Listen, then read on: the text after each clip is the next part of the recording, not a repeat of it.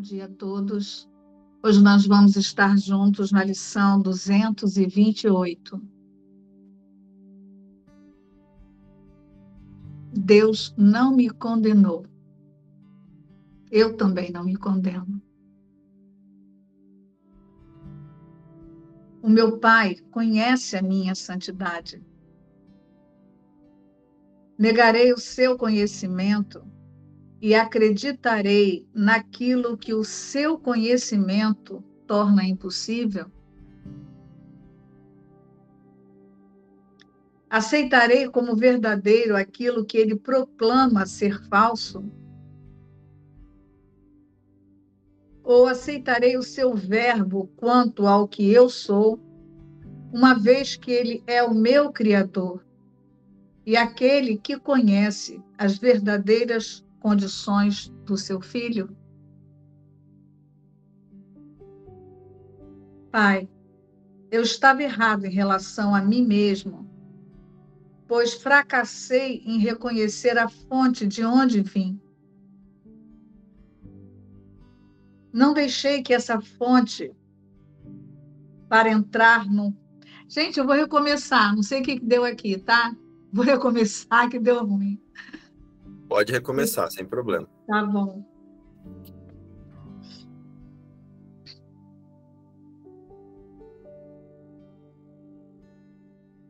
Deus não me condenou. Eu também não me condeno. O meu Pai conhece a minha santidade. Negarei o seu conhecimento e acreditarei naquilo que o seu conhecimento torna impossível? Aceitarei como verdadeiro aquilo que ele proclama ser falso? Ou aceitarei o seu verbo quanto ao que eu sou, uma vez que ele é o meu Criador e aquele que conhece as verdadeiras condições do seu filho? Pai, eu estava errado em relação a mim mesmo, pois fracassei em reconhecer a fonte de onde vim. Não deixei essa fonte para entrar num corpo e morrer. A minha santidade permanece como parte de mim, assim como eu sou parte de ti. E os meus erros em relação a mim mesmo são sonhos. Hoje eu os abandono. E estou pronto para receber apenas o teu verbo quanto ao que eu realmente sou. Hoje nós estudamos a metafísica da lição 228, em que Jesus declara: Deus não me condenou. Eu também não me condeno. Quero fazer um convite a todos nós aqui para que vocês me acompanhem em um trecho do livro que eu sinto que Jesus nos conduz a aceitar essa lição, assim como outras, muito fortemente mas é um texto que colabora bastante para o discernimento. Nesse texto, Jesus declara: Esse curso é um começo, não um fim. Não há mais lições específicas, pois não precisamos delas. A partir de agora, ouve apenas a voz por Deus. Ele dirigirá os teus esforços, dizendo-te exatamente o que fazer, como orientar a tua mente e quando vir a ele em silêncio, pedindo-lhe a sua orientação segura e o seu verbo certo. Eu quis trazer esse esse trechinho porque é, nessa, nessa segunda fase nessa segunda etapa do, do livro de exercícios, nós estamos em um percurso de refazer. E todas as lições, percebam que ela tem uma oração. Uma oração em que nós oferecemos a nossa consciência para ser conduzida pela voz que fala por Deus.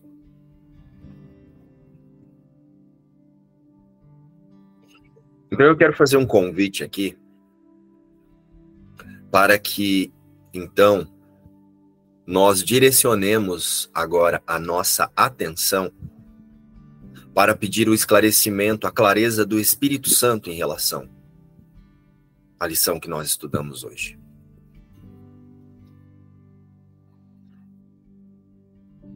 E que ao menor sinal de fazermos links, tentar interpretar, trazer para o personagem, vamos confiar que a voz que fala por Deus nos dirige e nos conduz agora. A partir de agora, ouve apenas a voz por Deus. Ela dirigirá os teus esforços, dizendo-te exatamente o que fazer, como orientar a tua mente, e quando vir a ele em silêncio, pedindo-lhe a sua orientação segura e o seu verbo certo. Que diz? O que diz? Nada real pode ser ameaçado e nada irreal existe. Nisso está a paz de Deus. Então, que em todo esse processo de desfazer, de refazer que nós empreendemos com Jesus, e nesse momento nós estamos olhando para o tema o que é o perdão, que a nossa atenção esteja para buscar a interpretação do Espírito Santo sobre todas as coisas. É assim que um curso em milagres começa. Ele faz uma distinção fundamental entre o real e o real, entre o conhecimento e a percepção. Nada real pode ser ameaçado e nada irreal existe. Conhecimento é verdade. E está sob uma única lei a lei do amor de Deus. E a verdade é inalterável, eterna e não é ambígua. É possível não reconhecê-la, mas não é possível mudá-la. Ela se aplica a tudo o que Deus criou, e só o que ele criou é real está além do aprendizado, porque está além do tempo e do processo. Não tem opostos. Não tem início e não tem fim. Simplesmente é. O mundo da percepção, por outro lado, é um mundo do tempo, da mudança, dos inícios e dos fins. Ele se baseia em interpretações, não em fatos. É o mundo do nascimento e da morte, fundado sobre a crença na escassez, na perda, na separação e na morte. Ele é aprendido mais do que dado, seletivo nas ênfases que dá à percepção instável em seu funcionamento e impreciso em suas interpretações. Do conhecimento e da percepção surgem, respectivamente, dois sistemas de pensamentos distintos, que são opostos em todos os aspectos. Do conhecimento e da percepção, surgem, respectivamente, dois sistemas de pensamento distintos, que são opostos em todos os aspectos. No domínio do conhecimento, nenhum pensamento existe a partir de Deus. Porque Deus e sua criação compartilham uma única vontade. O mundo da percepção no entanto, é feito pela crença em opostos e vontades separadas, em perpétuo conflito, umas com as outras e com Deus. O que a percepção vê e ouve parece ser real porque ela só permite que entre na consciência o que está de acordo com os desejos de quem está percebendo.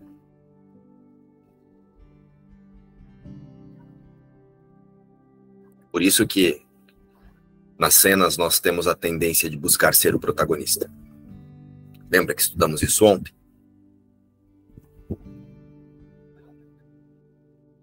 Isso leva a um mundo de ilusões. Um mundo que precisa de defesa constante. Exatamente porque ele não é real. E nada real pode ser ameaçado. Nada irreal existe. Nisso está a paz de Deus. Então agora, vamos responder a nós mesmos. O que é real? Só o que é a imagem e semelhança de Deus é real.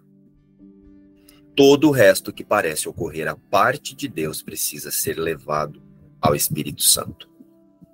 A mente certa para o perdão, para a correção da percepção. E como acessamos a mente certa? Pelo instante santo e pelo perdão. Este é o meu instante santo de liberação. Pelo reposicionamento de existência, que é o que nós chamamos de perdão, relembrando que o seu avatar, que a sua imagem, que o eu psicológico, que a sua personalidade, esse que você imagina que está fazendo aqui um curso de milagres nesse instante, não é o filho de Deus, mas sim o filho do ego filho da ilusão. Portanto, é ilusão. Nada real pode ser ameaçado. Nada irreal existe. Nisso está a paz de Deus. Eu trouxe isso porque se nós não entendermos e aceitarmos e praticarmos que nós precisamos começar e terminar o dia perdoando a nós mesmos, o processo de perdão vai ser um eterno recalcular de rota.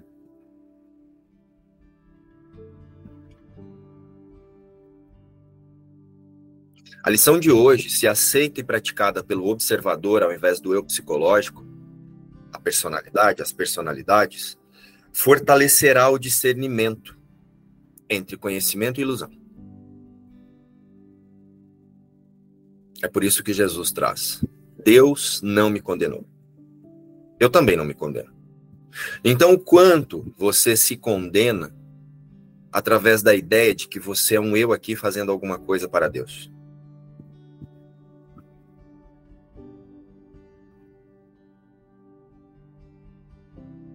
Essa é a primeira condenação, o primeiro julgamento que nós aplicamos. Então, nós permanecemos hoje com o observador atento ao tema: perdoar mas perdoar primeiramente a ideia de uma existência aqui, a parte de Deus. E se não há uma existência aqui a parte de Deus, não há uma existência aqui a parte de nada. Desse lugar, até essa história de ficar vendo Cristo no irmão passa a ser automática.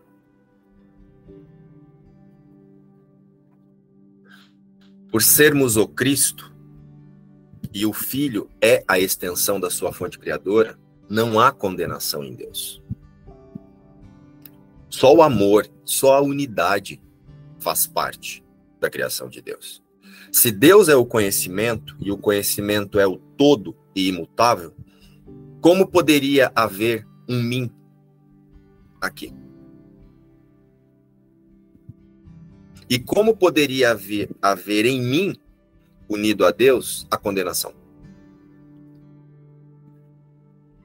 Se eu não sou esse mim, eu sou junto com Deus. Como, poder, como pode haver a condenação com algo que é a, a imagem e semelhança de Deus?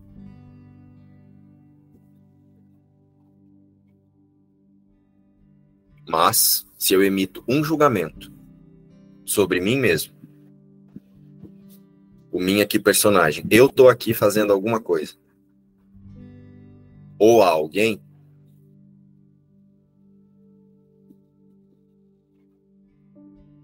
Eu já não estou aplicando o discernimento. Então prestem atenção.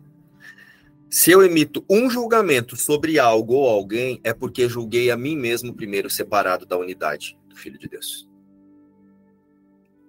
Que é o que nós estudamos ontem sobre retirar as nossas opiniões sobre todas as coisas, principalmente sobre o que nós chamamos de a minha vida. Se eu mantiver um só pensamento de condenação sobre uma outra pessoa ou algo que eu penso, se fosse assim, seria melhor. Se essa pessoa agisse assim, eu me sentiria assado. É porque eu condenei a mim mesmo primeiro. Qualquer coisa ao longo do dia de hoje que você disser que você gostaria que fosse diferente, para você sentir algo diferente, você já está condenando a si próprio, atacando a sua impecabilidade.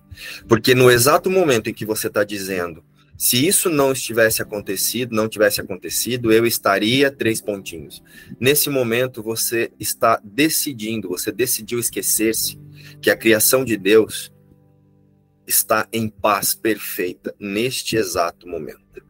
Neste momento, no momento em que você diz isso, que você emite esse julgamento, você está dizendo: eu quero o mundo, eu quero as minhas ilusões, eu quero a minha autoria da vida e não ser a imagem e semelhança de Deus. Então, um balizador muito prático e rápido para o reposicionamento de consciência é você observar o quanto você tem a vontade de estar certo diante de todas as cenas. E o que é estar certo? Ah, isso aqui está acontecendo por causa disso, por causa daquilo, por causa daquilo outro. Olha você dentro do seu senso de autoria da vida dizendo que você sabe para que serve. Cristo não sabe para que serve o mundo. E se eu sou Cristo, entrego o futuro nas mãos de Deus. A projeção faz a percepção. Ao atacar o que parece ser o lá fora, eu confirmo que a separação e não a unidade é a minha existência. Dessa forma eu vou seguir justificando os meus julgamentos. Justificamos a autoria da vida através do ego. O desejo de estar certo vai manter a mente distraída em suas vontades, às custas de negarmos a vontade de Deus como a nossa única vontade. Mas Deus não me condenou. Eu posso escolher não me condenar hoje. Eu também não me condeno. Ao perceber-se então em vontades que duelam entre o certo e o errado, diante de qualquer que seja a cena, circunstância ou situação, nós temos à nossa disposição o instante santo. Por isso que ontem Jesus trouxe: Este é o meu instante santo de liberação. De liberação da minha autoidentificação equivocada, primeiramente. Pois se o eu psicológico estiver certo, então Deus fatidicamente vai parecer estar errado. Então Deus tem que ser falso. E agora pode morrer. E a unidade e a eternidade é que passa a ser então a ilusão. Passa a ser algo lá que um dia eu vou alcançar. Não que eu estou agora e sou com Deus, como Jesus diz em cada lição, em cada parágrafo, linha e declaração desse livro. Deus não me condenou, eu também não me condeno mais. É preciso desistir do seu sistema de pensamento de separação e aceitar a verdade que Jesus nos apresenta imediatamente, irrefutavelmente. A fonte da vida aqui no mundo é o ego. E pensamentos não deixam sua fonte. Estão lembrados que Jesus fala sobre isso? Baseado no sistema de pensamento que eu escolho auto-reconhecer-me, todos os outros pensamentos seguirão a fonte. Pensamentos não deixam sua fonte, então a percepção faz a projeção. Ou quando me alinho com o Espírito Santo, através do instante santo. Os meus olhos se ajustam para o perdão. A autoidentificação equivocada, quando nós decidimos escolher pelas nossas vontades, pelos nossos, pelo nosso senso de autoria da vida, a autoidentificação equivocada, então, é que conduzirá a sua percepção em todas as cenas. E aí, para sustentá-la, para sustentar essas, essa percepção, dezenas de outras mais, de outras cenas, serão necessárias para sustentar e proteger a sua fonte. É por isso que muitas vezes a gente não entende por que, que cenas se repetem ou por que, que nós estamos sempre em situações que nos tiram a paz, que nos deixam ansiosos. Lembrando que qualquer qualquer ansiedade, qualquer pressa, qualquer sensação desconfortável é medo. Então não é paz. Qualquer olhada no relógio, nossa, eu tô atrasado. Aceita-se o Espírito Santo como a percepção verdadeira e o perdão então trará as testemunhas do amor. Porque Deus não me condenou. E eu também não me condeno. Aceitarei a expiação para mim mesmo, porque eu permaneço como Deus me criou. Então, a única forma de não condenar-se é observar o quanto você quer estar certo, sentindo-se o autor dessa vida e negando a vontade de Deus, negando a percepção do Espírito Santo sobre todas as coisas. O quanto nós temos a tendência de buscar o Espírito Santo depois que eu tentei resolver do meu jeito e aí agora, como não, dá, não tá certo, eu quero colocar um toquezinho de santidade aqui. Mas ainda quero que seja do meu jeito. Agora, o quanto nós estamos com a mente treinada a usar imediatamente o discernimento e lembrar diante de qualquer cena, diante de qualquer situação, de qualquer relacionamento, que seja lá o que a vontade das crenças esteja demonstrando ali nessa relação, eu me lembrar. O Filho de Deus não está aqui e não sabe para que serve isso. O que está relacionando-se aqui, aparentemente, são vontades de crenças.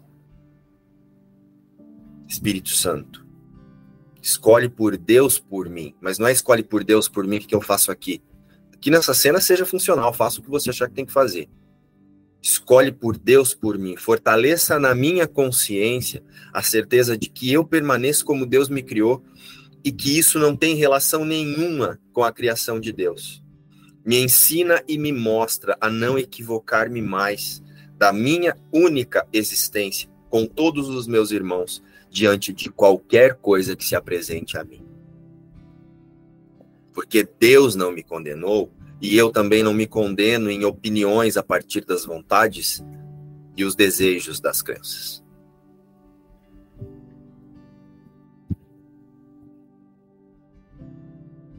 O meu Pai conhece a minha santidade. Negarei o seu conhecimento e acreditarei naquilo que o seu conhecimento torna impossível? Lembra do texto que eu li? Antes de iniciarmos aqui?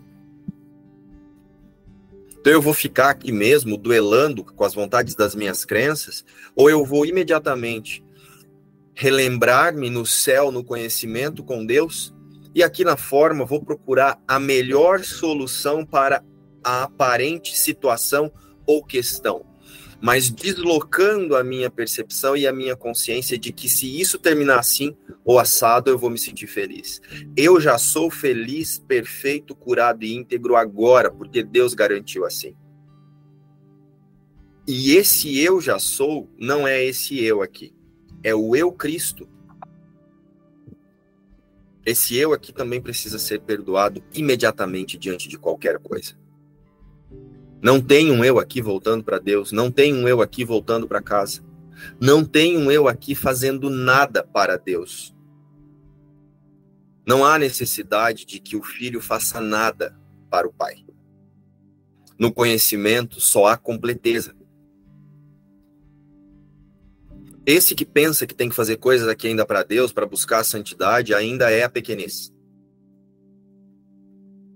Que fica aqui tentando santificar a personalidade, dizendo que Jesus manda ela para cima, para direita, para baixo. Sua personalidade precisa ser perdoada junto com todo o resto. A consciência, o autoconceito, precisa ser perdoado junto com o mundo. Nada real pode ser ameaçado. Nós não fazemos parte do que é real. Somos os filhos do ego e precisamos ser desfeitos com ele. Cristo é Cristo. O resto não existe.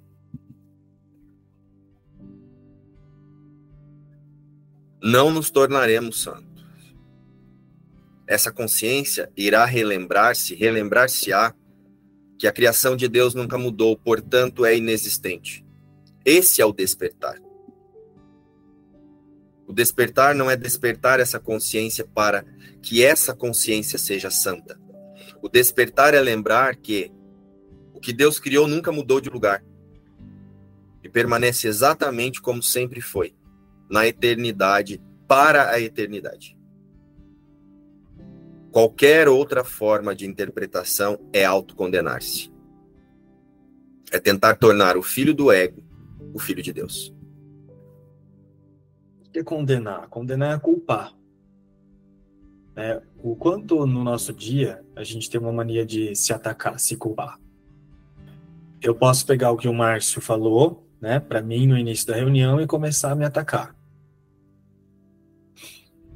Me culpar, sei lá, me sentir errado, me sentir exposto, me sentir humilhado, como, sei lá,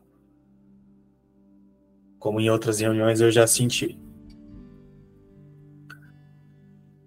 Mas quem é que se culpa? Quem é que se ataca? Quem é que se condena? O Filho de Deus se condena? Não. Então, por mais que a minha mente queira ir para um lugar de ataque, de, de culpa ou de ah, não gostei disso, né? Que é só uma forma de culpa, ah, não gostei disso. Por mais que a minha mente queira ir para esse lugar, quem é esse que está sentindo isso? Não é Cristo. Então Cristo está se condenando? Cristo está falando assim, ai que droga. Não queria que ele tivesse falado isso. Ou não gosto do jeito que ele está falando. Ou começo a me atacar porque eu penso que eu estou fazendo tudo errado. Cristo está fazendo isso? Cristo está se condenando? Não está. Então, essa lição, Deus me condenou, eu também não me condeno, é a certeza de que Cristo não está se condenando como filho de Deus. Se ele é o filho de Deus, ele não está se condenando. Então, ele não está tendo pensamentos de ataque sobre si mesmo. Então, quem é que está tendo os pensamentos de ataque? O autoconceito. É para isso que tem a ferramenta do observador. Se eu sou observador, eu observo esses pensamentos de ataque e sei que eles não são meus, por mais que eles estejam aqui. Então, esse que se ataca não é Cristo, porque Cristo não se condena. Eu não me condeno. Eu, Cristo, não me condeno. Então, por mais que os pensamentos de ataque surjam aqui, seja nessa reunião, seja em qualquer coisa, situação cotidiana, nenhum desses pensamentos de ataque é Cristo que está tendo, é o autoconceito. E todos esses pensamentos são falsos já. Eles não foram criados por Deus, eles não foram criados por Deus. Todos esses pensamentos já são falsos. Então a minha única função é me afastar e descansar no perdão do Espírito Santo. É descansar no observador, né? E aceitar o perdão do Espírito Santo, que é olhar para esses pensamentos e saber que não sou esses pensamentos e descansar. Então, Deus não me condenou, eu também não me condeno, eu Cristo, Cristo não está se condenando. Então, qualquer pensamento de ataque, de autocondenação, de que de eu não estou conseguindo, de eu estou fazendo errado, de eu não estou fazendo direito, qualquer coisa nesse sentido, não é Cristo que está tendo é o autoconceito. É, é bem importante relembrar que nessa segunda fase do livro de exercícios, nós estamos, nós, quando eu falo nós, o observador, o observador está sendo convidado a fortalecer a sua escolha pelo tomador de decisão por Deus.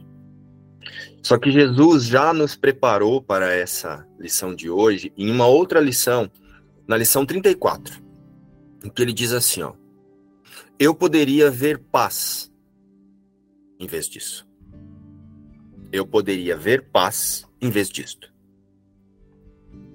E ele declara: A ideia para o dia de hoje começa a descrever as condições que prevalecem no outro modo de ver a paz mental é claramente uma questão interior. Ela tem que começar com os teus próprios pensamentos e então estender-se para fora. É a partir da paz da tua mente que surge uma percepção pacífica do mundo. Então nós precisamos primeiramente, ao, qual, qual, ao menor sinal de autocondenação, que nós sabemos que é o autoconceito, que é a nossa vontade de dizer o que é certo e o que é errado, né? Porque a condenação acontece quando nós entramos nesse processo de dizer, ah, isso é assim, isso é assado, ao senso de autoria da vida. Ao senso de que algo está abalando a minha sensação de céu, o meu céu particular aqui. Então, para que a lição de hoje seja praticada, nós precisamos relembrar a nossa habilidade de voltar-se para dentro. Quando eu falo para dentro, não é para dentro do corpo. Lembra que lá só tem bucho. É para dentro do nosso sistema de pensamento. Qual é o sistema de pensamento que eu estou escolhendo para interpretar isso aqui? E nessa mesma lição, Jesus diz: Eu poderia ver paz nessa situação em vez do que vejo agora.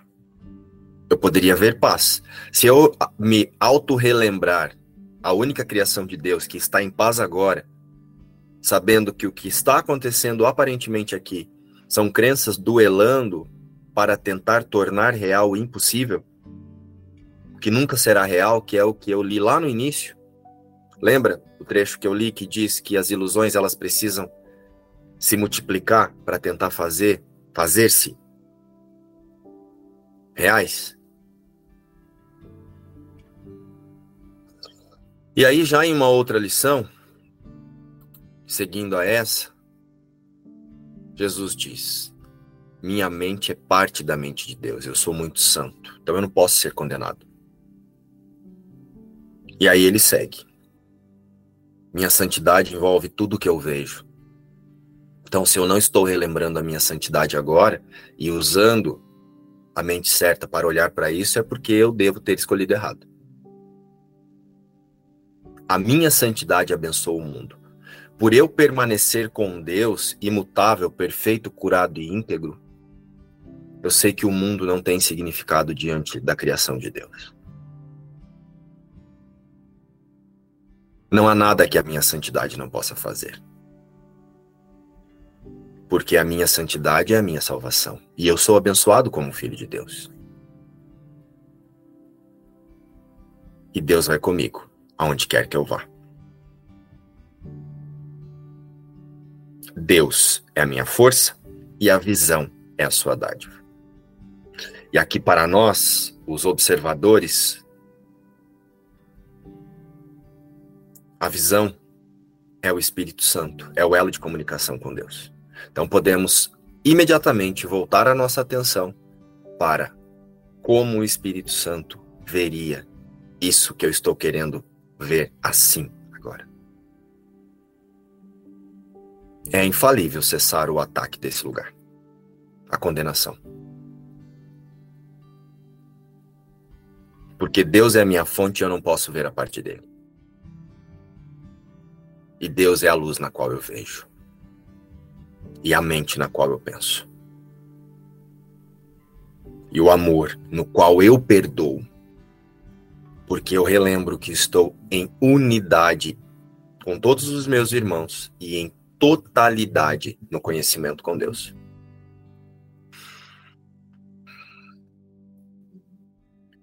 Sendo assim, Deus é a força na qual eu confio. E não há nada a temer. Porque a voz de Deus fala comigo durante todo o dia. O Espírito Santo está em minha mente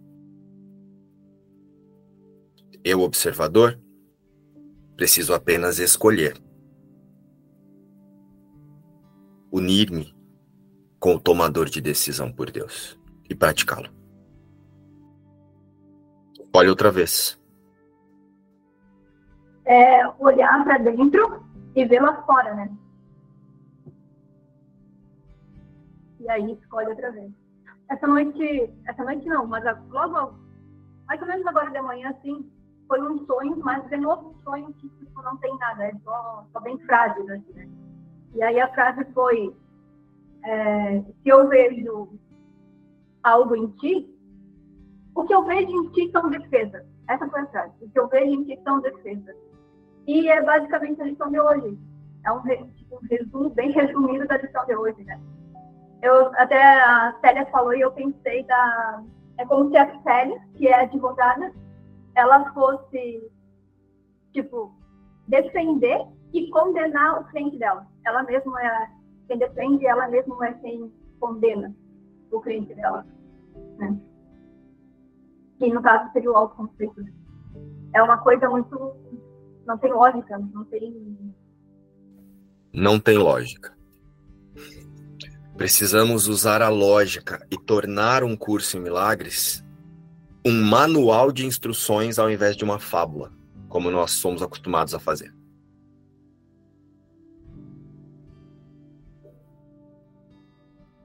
Leia um curso em milagres como se você fosse montar alguma coisa que você precisa saber onde encaixa cada pecinha e aplique dessa forma no seu dia.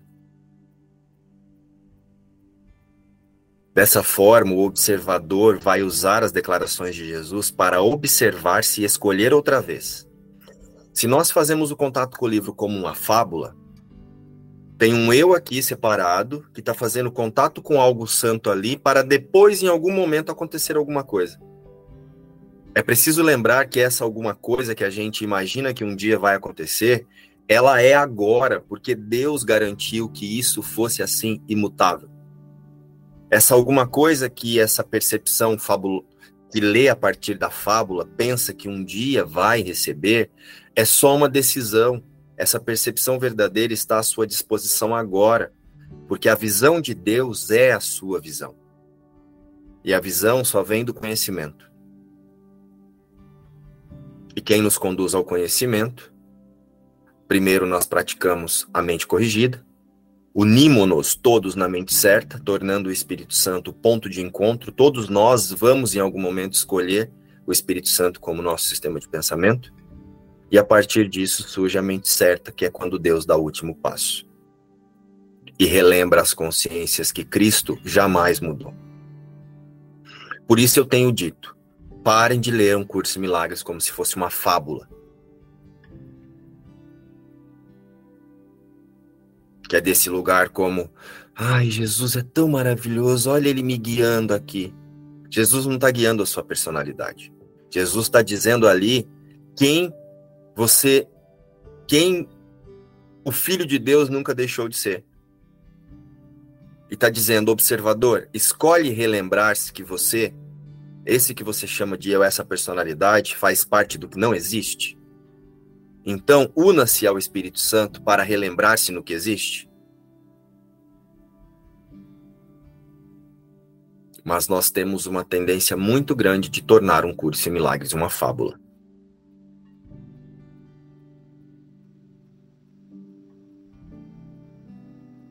Um curso em milagres não é um conto. Um curso em milagres, cada declaração que tem ali é você. É Jesus dizendo quem você nunca deixou de ser. é a sua biografia escrita ali. É Jesus trazendo para o observador a decisão de Deus para sua criação, em palavras. Jesus traz também como é que nós nos colocamos distantes disso. Como que o observador, como que o observador dessa consciência se distancia, faz para distanciar-se do que nunca deixou de ser. Porque Jesus descreve o funcionamento do ego. Então ele descreve o funcionamento do ego não para que a gente torne, para que nós nos tornemos nós, observadores, nos tornemos expert em ego. É para não equivocar-se diante das ilusões. Mas em todo o restante é Jesus dizendo: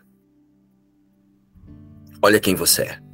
Então, leia um curso em milagres como se o observador estivesse olhando no espelho e ressignificando a imagem. Antes ele olhava para um espelho do ego, que refletia a imagem e semelhança do ego. Agora ele olha para o espelho para lembrar que Cristo é a imagem e semelhança de Deus. Então ele auto-reconhece-se Cristo. E não é nesse corpo, ele reposiciona a consciência na certeza de que Cristo nunca mudou. O livro Um Curso em Milagres é um reposicionamento de existência.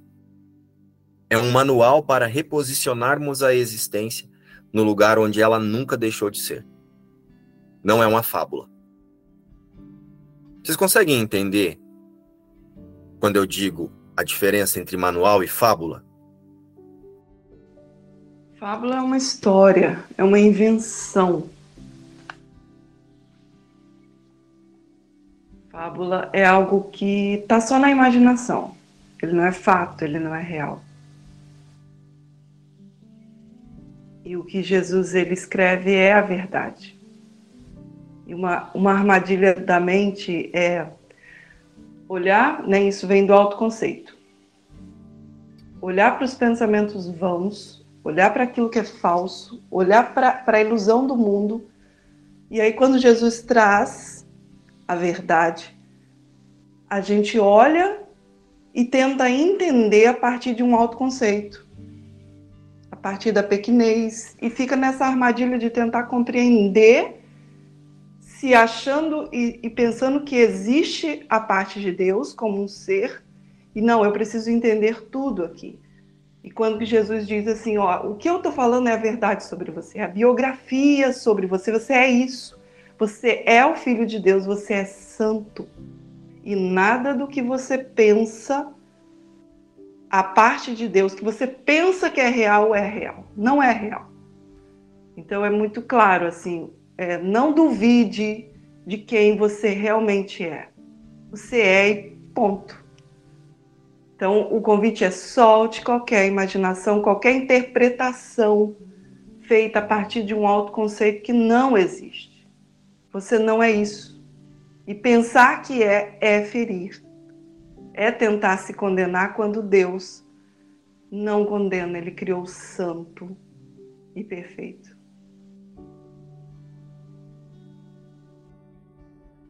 E nós temos a tendência de tornar um curso em milagres uma fábula, porque daí nós lemos a partir do autoconceito e ficamos inventando histórias de como é que tem que ser para eu ser Cristo um dia. Isso é condenação.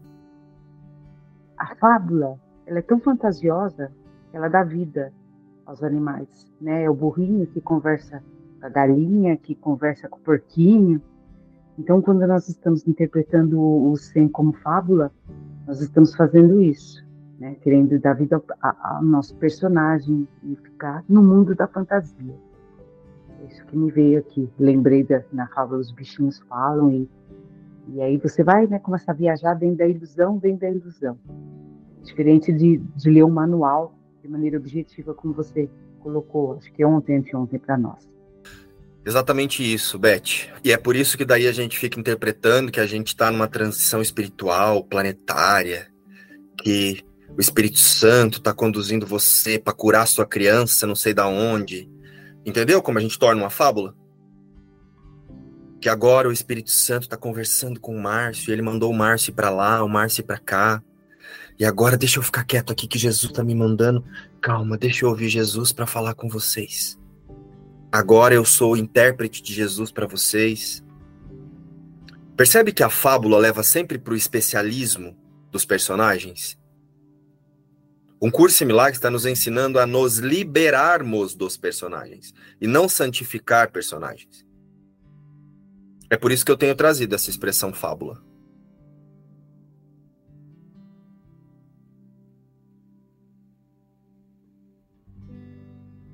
Pessoal, um curso em milagres é o fim da linha. Acabou. Você não é mais um buscador, você é um achador. Então pare de usar um curso de milagres para tentar buscar interpretações para os, as suas ideias fabulosas. Você é Cristo junto comigo e junto com tudo que expressa a vida. Ponto. É isso que Jesus diz.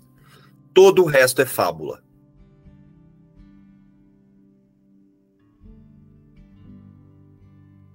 Aceite agora ou em um outro momento, mas teremos que compreender isso. Olhar o curso Milagres como um manual me veio aqui essa aplicação prática, né? Aplicar em si mesmo esse refazer, porque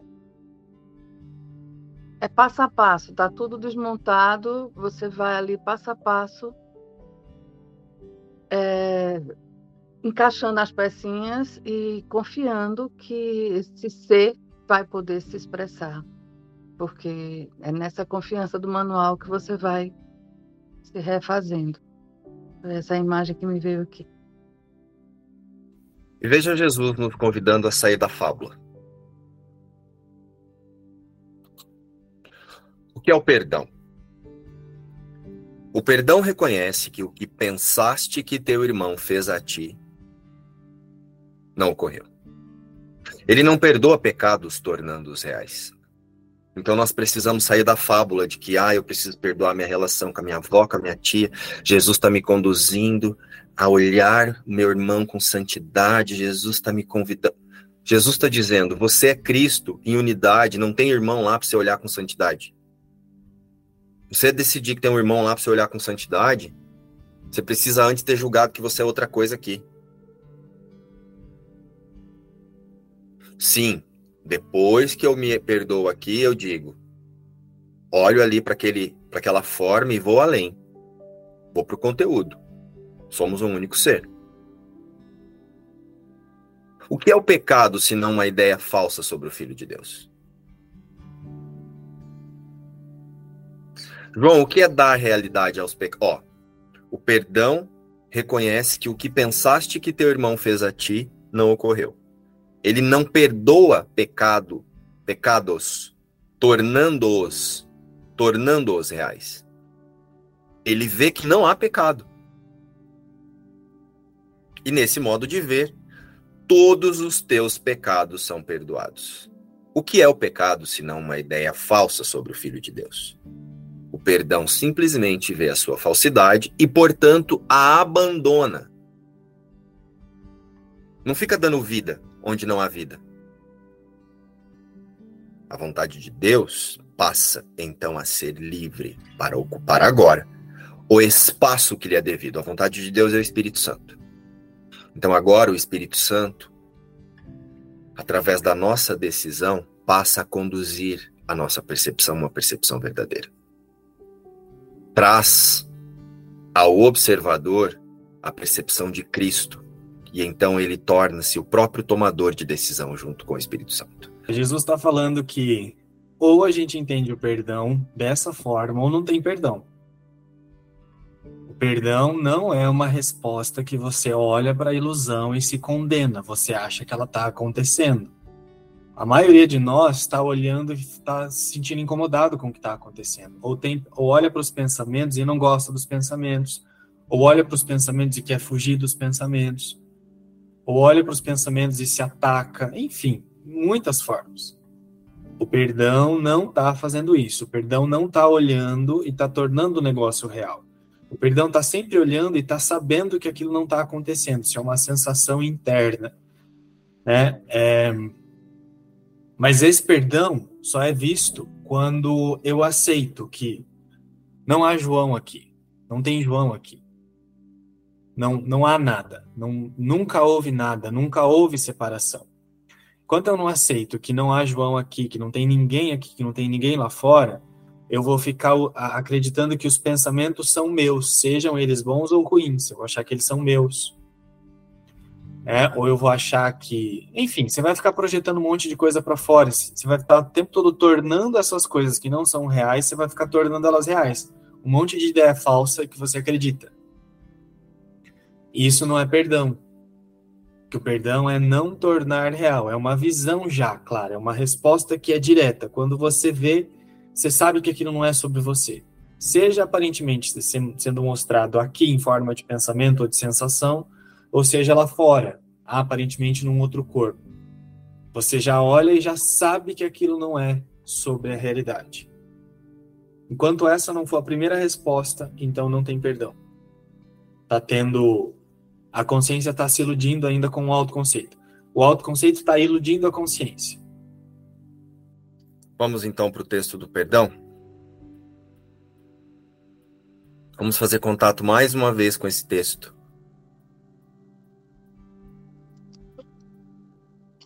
E aceitá-lo do lugar de realidade.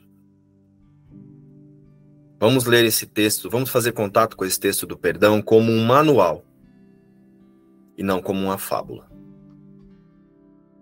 O que é o perdão? O perdão reconhece que o que pensaste que teu irmão fez a ti não ocorreu. Ele não perdoa pecados tornando-os reais. Ele vê que não há pecado. E nesse modo de ver, todos os teus pecados são perdoados.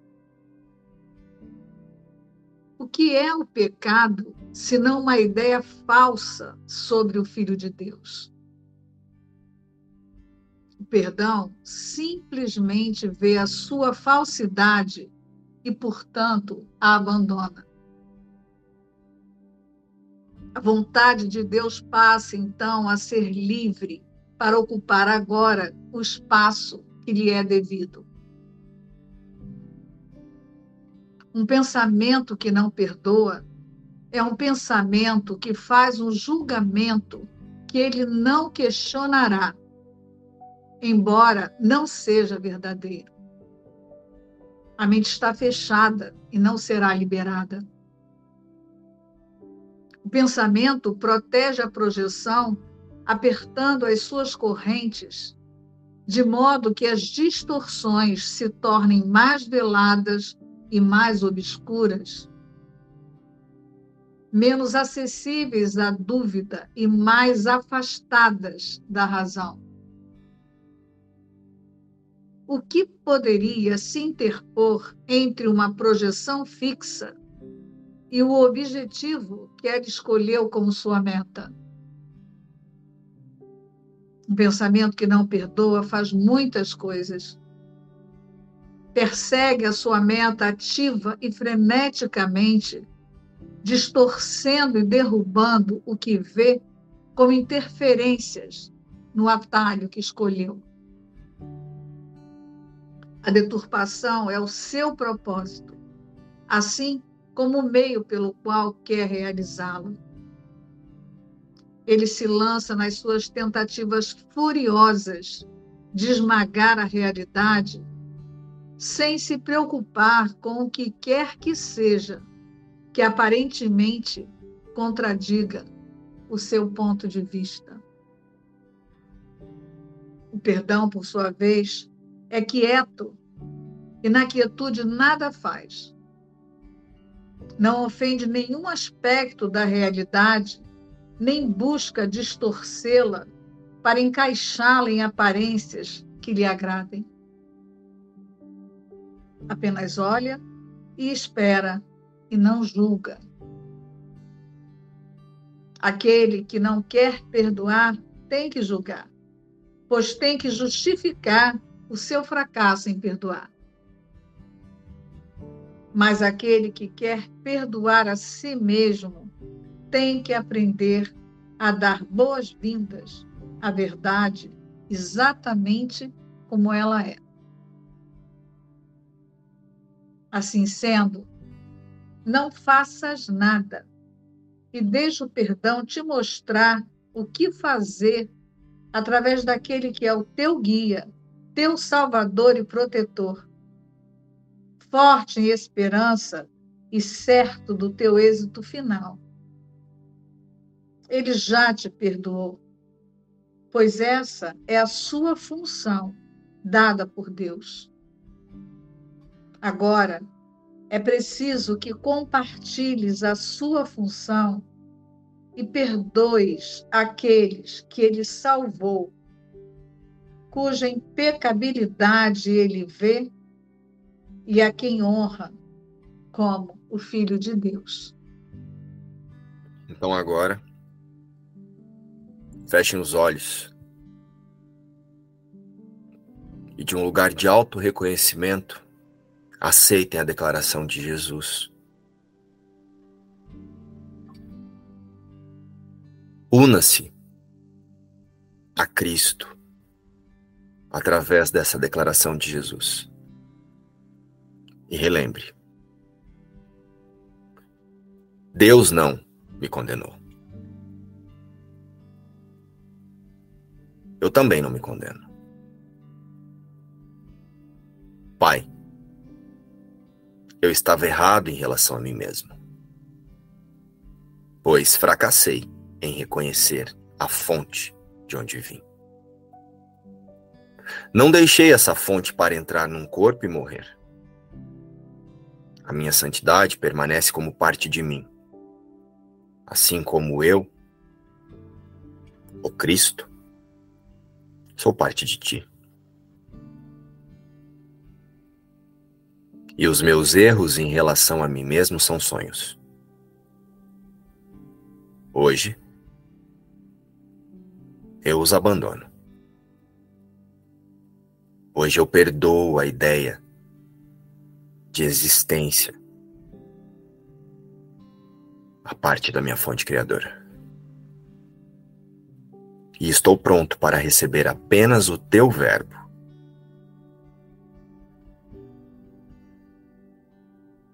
e me, me uno ao Espírito Santo para relembrar quem eu realmente sou, com todos os meus irmãos. Estou pronto para receber apenas o teu verbo quanto ao que eu realmente sou. Nos vemos hoje na imersão às 2h15, na continuação do estudo do Manual dos Professores.